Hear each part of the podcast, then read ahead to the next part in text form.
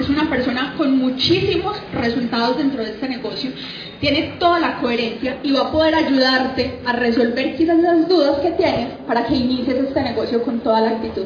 Así que vamos a recibirlo con un fuerte aplauso al Diamante Royal Andrés Albarrán.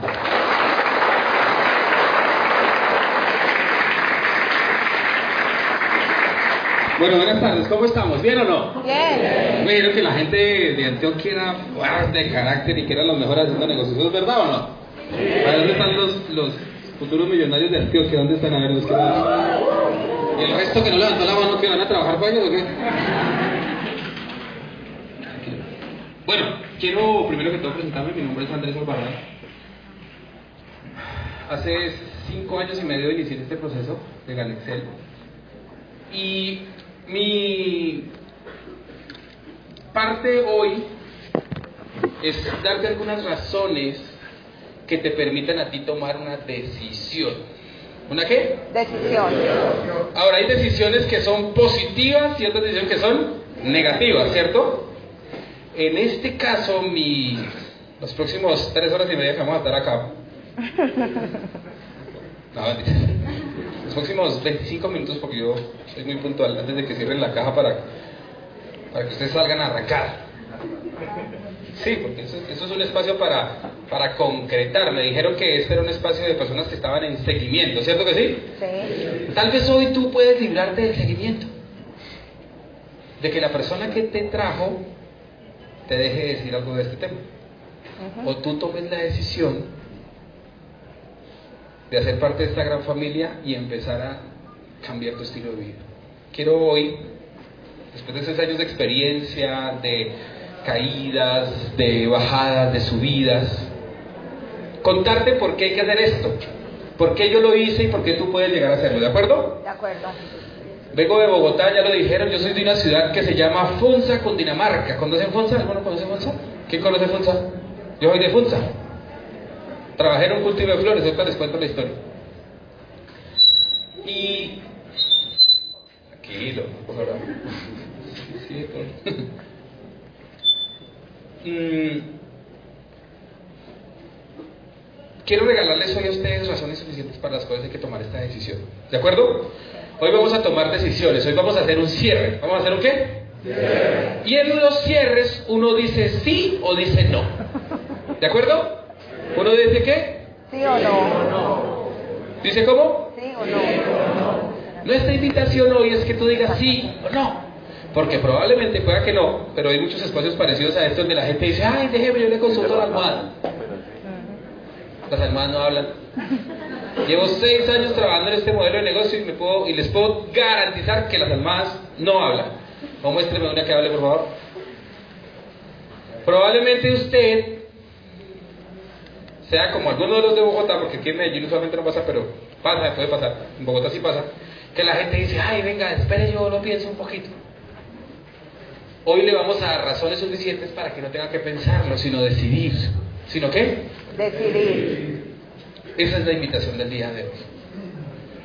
Quiero que levanten la mano las personas que están en seguimiento, que están en el proceso de que están como que sí, como que no. Tranquilo, alcen la mano que. Los invitados, alcen los que todavía no se parte de esto. Alcen la mano, tranquilo. Déjenla arriba que vamos a tomarles una foto para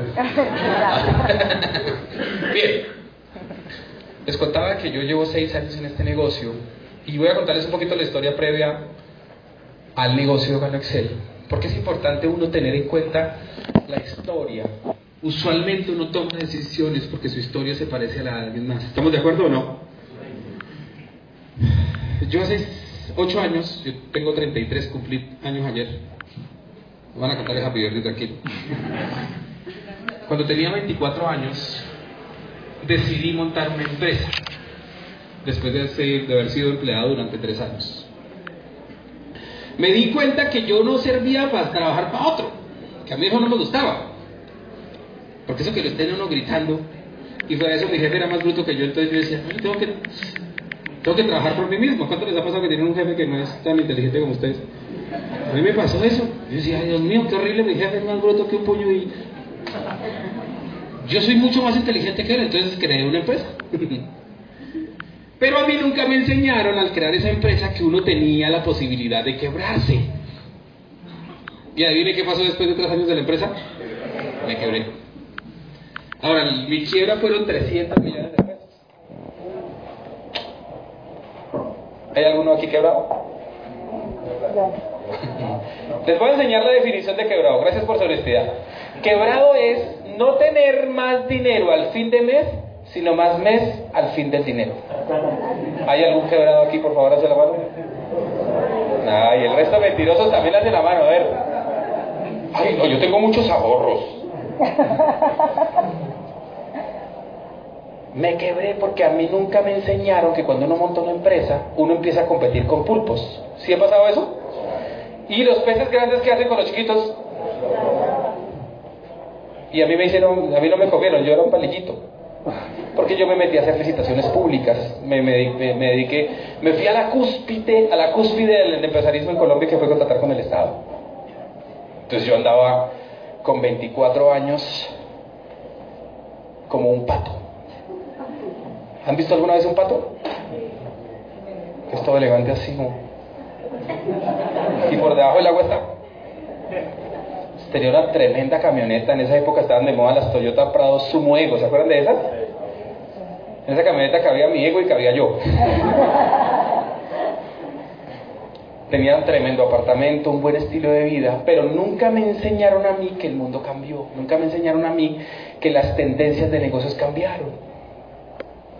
Nunca me enseñaron a mí que había que meterse en la corriente de los nuevos modelos de negocios.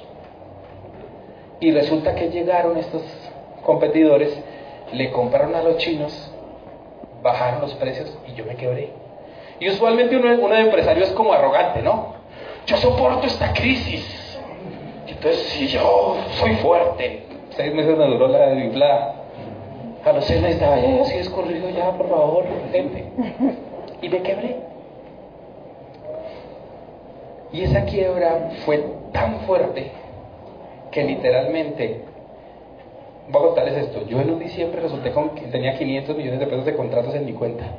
Y en junio, escuchen esto, en junio tenía menos 300. En seis meses. Mucha plata, ¿cierto que sí? Porque es que hay gente que piensa que este negocio es para gente que está vaciada. Y no. Esto es para alguien que esté buscando salir adelante, querer hacer realidad sus sueños y probablemente salir de una quiebra. ¿De acuerdo? Resulta que a mí me presentan el negocio de las redes de mercadeo, el, la nueva megatendencia, el nuevo modelo, el mercadeo viral. Y cuando me presentan el negocio, yo tenía algunas cosas que si usted quiere apúntelas, porque si dice que no, por lo menos va a llevarse información importante. Y si dice que sí, le va a servir para cuando invite prospectos. Yo tenía algunos mitos. ¿Algunos qué? Mitos. Y se los quiero compartir a usted porque fue la razón por la que yo tomé la decisión. En ese proceso de la quiebra, de la situación, mi mujer me dejó porque cuando el amor sale por la puerta que paga con el, cuando la plata sale por la puerta que paga por el, con el amor sale por la ventana increíble Eso, todas las familias y yo me quedé solo yo me veía ahí como desvalido pero me quiero volver un poco. Siempre me pareció que este negocio como que no como que como que, que y yo tenía cuatro mitos que, que, me fundamentaban a mí las decisiones frente a estos modelos. A mí me invitaban mucho a este tipo de negocios. Pues claro, como yo era empresario, los empresarios tenemos la, tenemos la habilidad de como ver las cosas a futuro y, a uno entonces yo siempre decía, ah, que creer en pendejadas, más perdón la grosería, que creer en bobadas, bobos, lo van a tomar. Y yo tenía cuatro mitos que cuando resolví esos cuatro mitos yo tomé la decisión de ser parte de este modelo. Y el primer mito se llama el mito de la tía Dora, apúntelo ahí. ¿De la qué? De la tía Dora. Ah, la tía Tía Dora. Dora. Resulta que antes de haber sido empresario, De antes de haber sido empleado, yo tenía una tía que se llamaba Dora. La tía Dora era la tía que andaba en todos los multiniveles sabidos y por haber. Ella vendía calzones por catálogos, cucos por catálogos, ropa interior por catálogos, de todo por catálogos. Y yo me acuerdo que ella llegaba, cuando yo tenía como nueve años, a las fiestas familiares, como con 18 catálogos. Y bueno, mijito, hágame el favor, téngame ahí, por favor. Usted también hágame el pedido. Yo veré. Y, y les hacía vigilancia a todos. Y yo veía que todo el mundo como que le caía mal a mi tía ahora. La miraban como si fuera por allá un mosco raro en una esquina. Y mi tía tenía actitud. Ya se murió mi tía, por eso. Y ese era el primer mito que yo tenía. Cuando a mí me invitaron a este negocio, imagínense, me invitó un peluquero. Yo inmediatamente cuando me presenté el negocio, yo me quedé mirando y yo dije. Cogí de mi mente inconsciente el mito de mi tía Dora, yo me vi como el tío Andrés. Yo dije, Dios mío, voy a vender café por catálogo.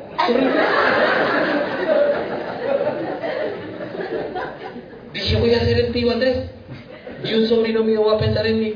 Yo no puedo hacer esto. Mi tía Dora, pobrecita. Todas las redes de mercado entraba la pobre viejita. Y era tan cansona, señora. Cada, ocho, cada mes era con un multinivel diferente. Era el primer mito que yo tenía. Entonces, cuando Arnulfo Camacho, que fue el que me invitó, me presenta el negocio, yo me vi inmediatamente vendiendo café por catálogo. Me imaginé con una, un túmbilo aquí atrás, una gorrita. Y...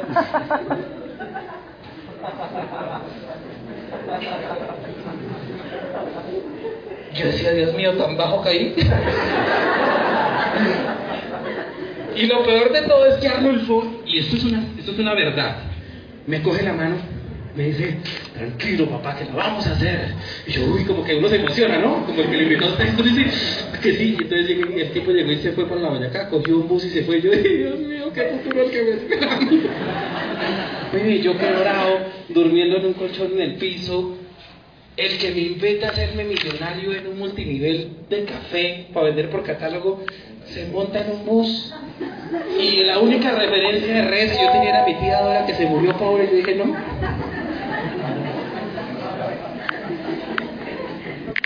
Probablemente usted está aquí así. O probablemente usted sea la tía. Perdón.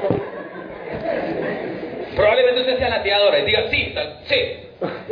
Este es su lugar correcto. Y sabe una cosa, si usted de los que ha intentado, ha intentado, ha intentado, este puede ser su lugar, donde usted puede hacer realidad sus sueños y en serio se lo digo. El segundo mito que yo tenía cuando me presentaron este negocio, en una reunión mucho más pequeña que esta porque éramos tres, era el mito del tubo. Yo le llamo mito, mito papco. Póntelo ahí, mito papco. Es que yo ya tuve, yo ya estuve, mi tío estuvo, mi mamá estuvo, el perro estuvo. Yo no, tiene una tubería en la casa, pues. Todos son tubos, PVC.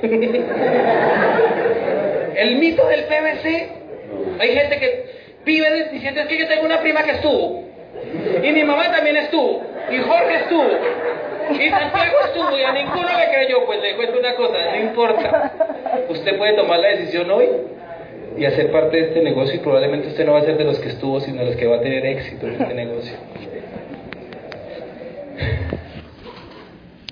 Tercer mito, apúntelo ahí. El mito del faraón. Faraón. Eso como que es una pirámide.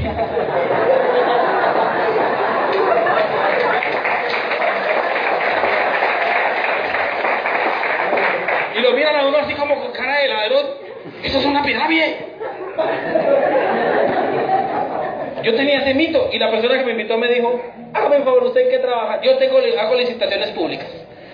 Yo muy honroso su trabajo, me decía. Yo, sí, señor. Ah, bueno, muy bien. ¿Usted cuántos empleados tiene? Yo tenía en esa época como ocho empleados. ¿Y usted gana más que sus empleados o menos? Pues más de que yo soy el jefe. Ah. Entonces usted tiene una mini pirámide. Porque usted está arriba y ocho trabajan para usted y usted gana. ¿En qué trabajas tú? Te pregunto hoy a ti, ¿qué crees en el mito de la del faraón? Yo tengo un amigo que es capitán de, retirado del ejército y él me dijo, eso es una pirámide. Y como era abogado, el tipo me miraba así con cara de, vampiro. Y le decía, venga, le pregunto una cosa, señor. ¿Usted en dónde trabaja? Yo trabajo en una institución muy respetuosa, el Ejército Nacional. Yo, ah. ¿Cuántos presidentes hay? Uno. ¿Cuántos ministros de defensa? Uno y un viceministro. ¿Cuántos generales hay? Decía, ah, pues porque por división son más o menos seis, más o menos ocho divisiones, 48 generales. ¿Y los 48 generales que están debajo de los dos viceministros ganan igual que los dos viceministros o no? No, no son los viceministros. ¿Y los dos viceministros que están encima de los 48 generales, encima de los dos viceministros, el presidente gana igual que ellos? No. Muy bien. Después de los 48 generales, ¿cuántos coroneles full hay? ¡Uh! Y después de los coroneles full, ¿cuántos sargentos hay? ¡Uh!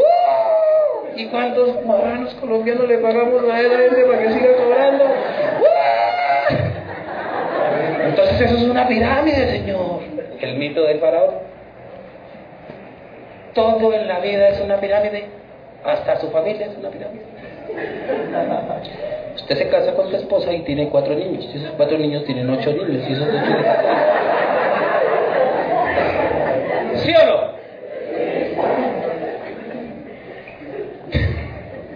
¿Ustedes se imaginaron algo así hoy? Este es un cierre por chiste. No me vaya a decir que esto es una pirámide porque yo pensé lo mismo que usted. El cuarto mito y el último que yo tenía era el mito de la gente. ¿El mito de la qué? Yo le decía a Arnulfo, le decía, es que eso es un negocio de gente, hermano. A mí eso pues que es que no me gusta. Y se quedó mirándome y me dijo, ay, Andresito. Si usted quiere un negocio que no sea con gente, váyase a vivir a la luna, por favor.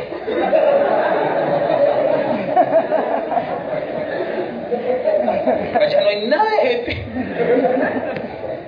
¿Qué tal el, el almacén es éxito? No vayan a publicar esto que estoy diciendo, si lo, lo que estoy dando. El dueño del éxito dijera a los señores del sindicato de pequeña hágame el favor, esto no es un negocio de gente, a partir de ahora nadie entra al éxito. ¿Qué pasa con ese almacén? ¿Qué tal los señores de Jumbo dijeran lo mismo? ¿Qué pasa en ese momento? Todos los negocios son con gente. Estamos en la tierra y en la tierra vive.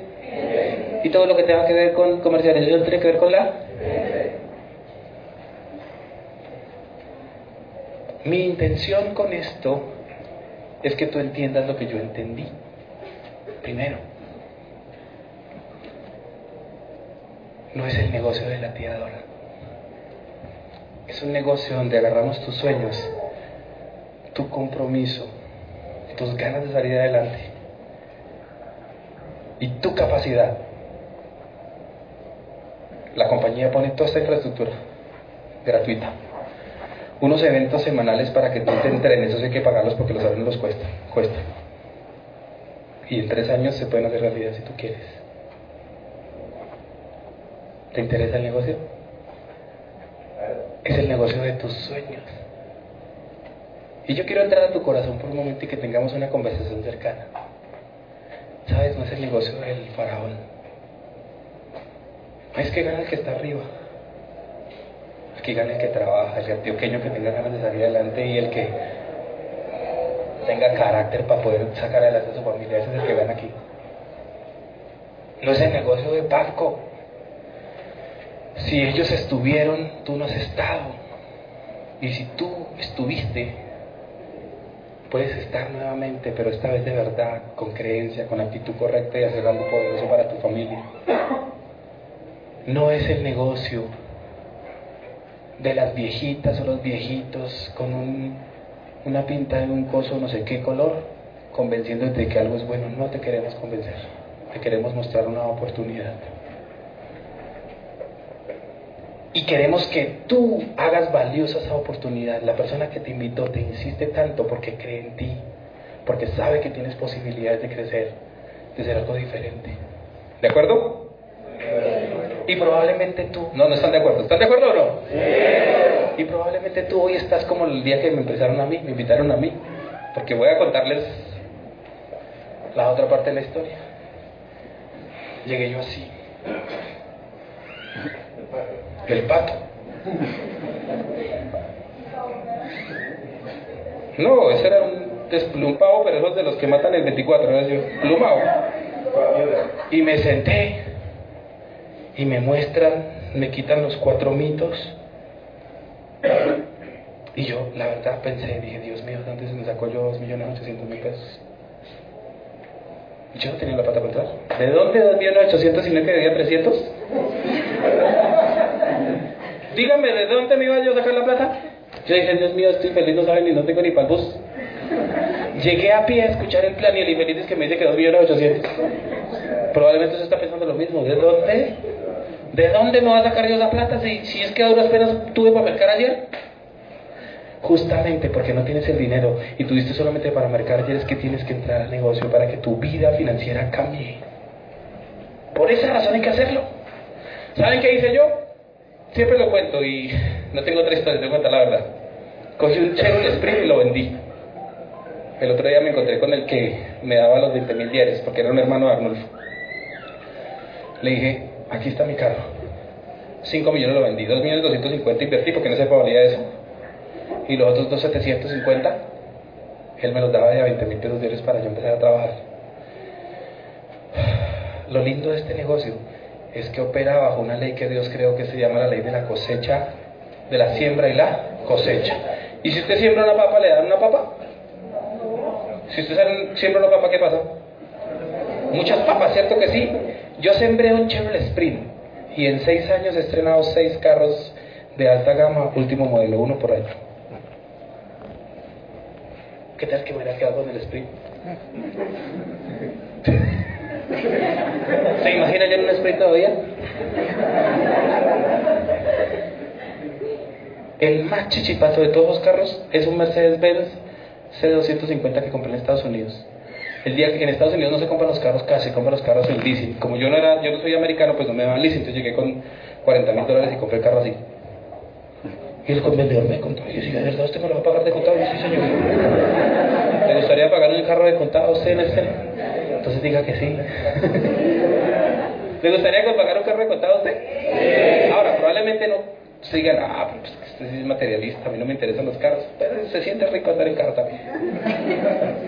Y lo valioso no es el carro. ¿Saben qué es lo valioso? Que en mi familia no teníamos ni siquiera un Renault 4. Y yo, gracias a la decisión que tomé un día como hoy, así como usted puede tomar hoy esa decisión, le permití a mi mamá montarse en ese carro. Me decía, ay, mi hijo, ese carro tan nuevo quiere que me quite los zapatos. Mi mamá apenas se sentó y decía, ay, mi hijo, esto parece una nave espacial. Como las películas, ¿cierto? Me dijo, yo sí, mamita, pero es un carro normal. Disfrute porque a partir de ahora esto y más le espera, mamita, la abundancia, la sobreabundancia.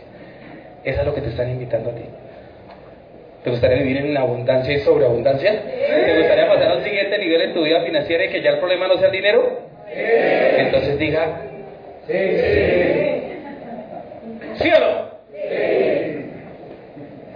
Yo ese día sentado ahí como usted estaba hoy aquí pensando, dije, ¿de dónde me voy a sacar la gente para esto? ¿A quién le voy a decir yo cuántos tienen los 1800? La persona que me invitó me dijo, Andrés, no te preocupes que la gente sí la hay. Esto no es de mucha gente, son poquitos que poco a poco traen muchos. Yo traje 11 personas y hoy día van 100 mil. Wow.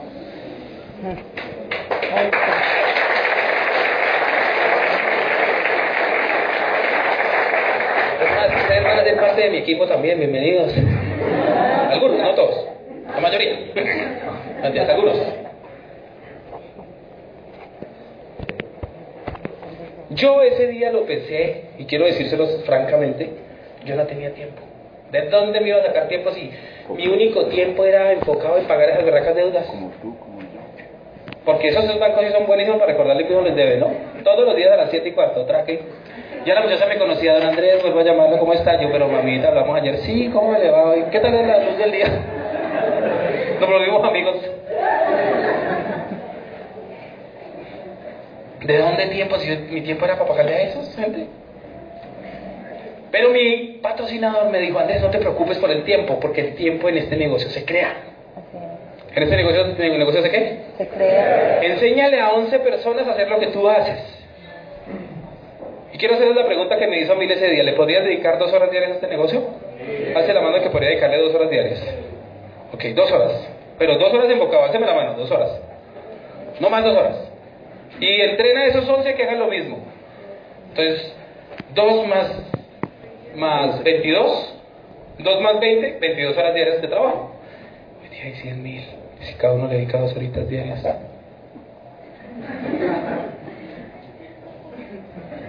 ¿Ya entendieron? ¿De dónde sale el tiempo? ¿Saben algo? Más de 100 viajes internacionales en 6 años. Mi primera ida a Estados Unidos, a Las Vegas, fue pago por esta empresa. Todos los años estoy pensando qué ponerme para ir a Malasia. Este año me toca ponerme una pinta bien chévere porque vamos para Japón. Wow. El año pasado estuvimos en Corea del Sur y en Malasia. No del norte, del sur. El anterior estuvimos en Singapur. Y esa es la experiencia más bonita que he vivido en mi vida porque fui con mi mamá. Yo todavía no soy casado. Entonces me con mi mamá. Pero no soy gay. Bueno, no va a pensar mal. Sí, es como raro. 33 años, soltero, con la mamá, millonario.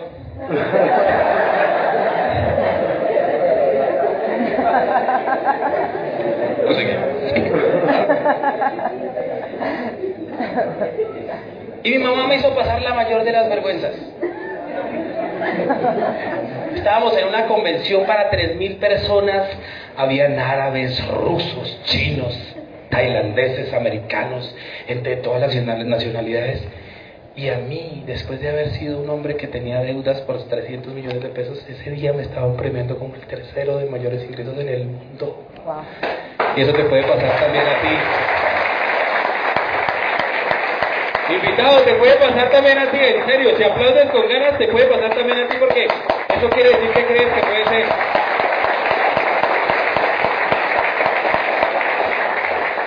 Y mamá llega y me dice, ay, mijo, ¿usted tiene hambre? Estábamos, aquí estaba la presidencia en Excel y yo estaba aquí atrás. Y yo, ¿por qué, mamita? Me dijo, mijo, yo traje mi cato del hotel. Yo me quedé mirando a mi mamá, yo le dije, mamá, ¿usted cómo se le ocurrió? Y dijo, sí, mijito, mira. Y saca en una convención internacional. Hermosa.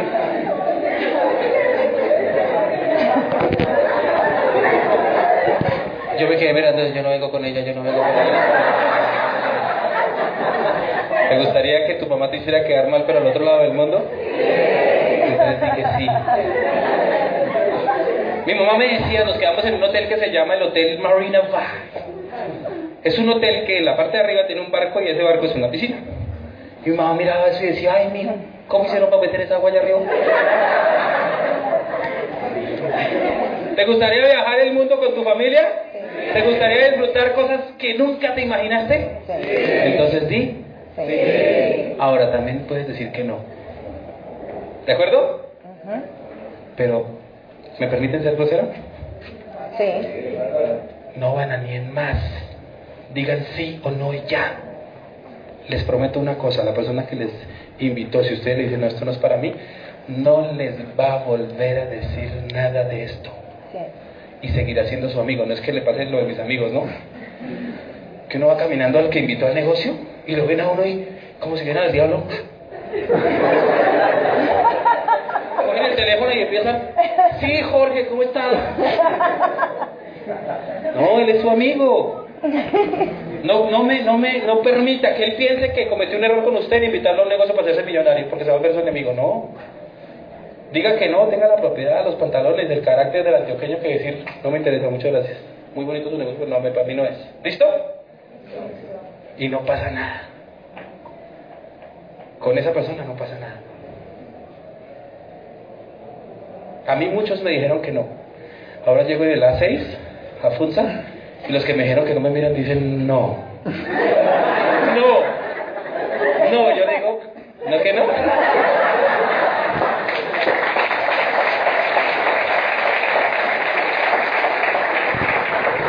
¿Listos para tomar una decisión? Sí. ¿Pues? Sí. ¿O es? ¿O es? ¿O es? Recuerde, no oiga, eso está como bueno. Si está bueno es porque estamos aquí, ya sabemos. Diga. Sí. No diga. Yo quiero que algunos digan que no, por hacer los que van a decir que no, por favor. Que sí, bienvenidos a todos.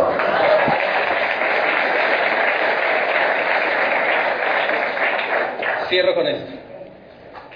Lo importante no son los viajes, lo importante no es el éxito ni el dinero, no. Lo importante es que hoy somos mejores personas. Somos personas que creemos en la grandeza de Colombia y que podemos hacer un país mejor. Si usted está listo para cambiar este país, bienvenido.